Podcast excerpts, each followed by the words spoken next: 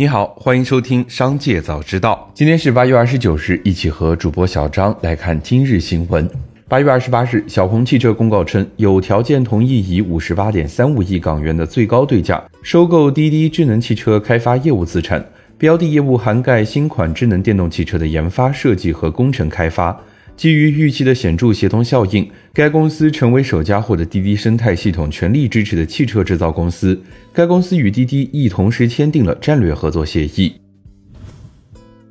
自八月二十五日三部门喊话落实认房不用认贷政策之后，有传言称深圳目前已经有银行执行了该政策。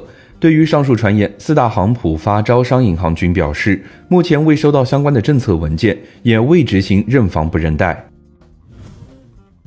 紧接着，再让我们一起来关注企业动态。创维汽车发文称，公司对所有经销商有严格的管理制度，明确经销商合法经营创维汽车。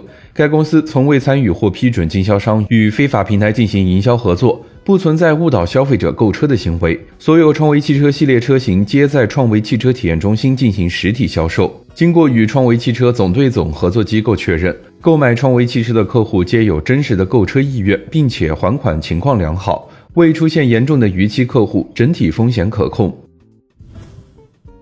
近日，全球知名快餐连锁品牌赛百味成功卖身，同意私募股权公司 Rock Captain 的收购提案，收购价约合人民币七百亿元。赛百味成立近六十年，巅峰时期在全球一百一十二个国家和地区拥有约四点五万家门店，超过麦当劳三点七万家和肯德基一点五万家。截至二零二二年十一月。赛百味在全球的门店数量已经下降至三点七万家，与风头最盛时相比，门店少了近八千家。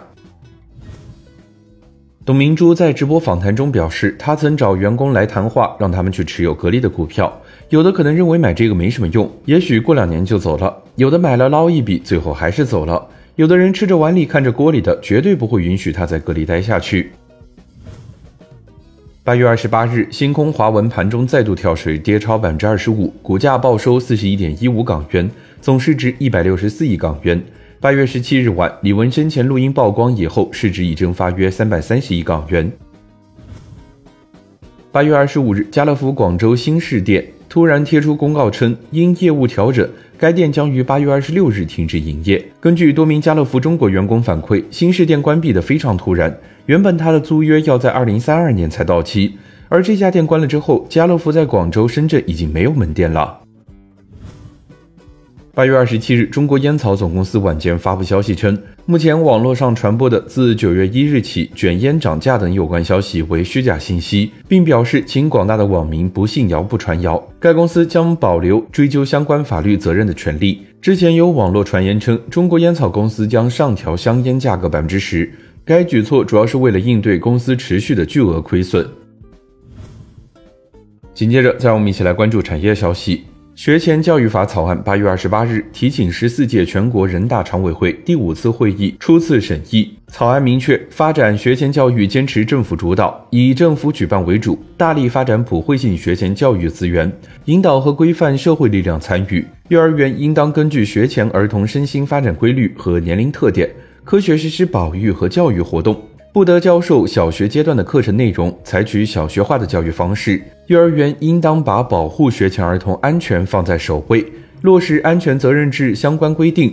国家为家庭经济困难的适龄儿童等接受普惠性学前教育提供资助。八月二十八日，成都公积金中心发布通知，实施提取住房公积金按月支付房租模式。并先行在保租房领域开展试点，租住试点项目住房的公积金缴存人，可授权成都公积金中心每月将提取资金从缴存人公积金账户直接划转给试点项目的运营企业，用于支付房租。贵阳市住房公积金管理中心发布通知，支持异地缴存职工购房贷款。非贵阳贵安缴存职工在贵阳新区购买新建商品住房时，不受户籍地限制，可向贵阳市住房公积金管理中心申请住房公积金贷款，执行最低首付款比例。缴存职工家庭使用住房公积金贷款在贵安新区购买自住住房的，最低首付付款比例为百分之二十。以上就是今天商界早知道的全部内容，感谢收听，明日再会。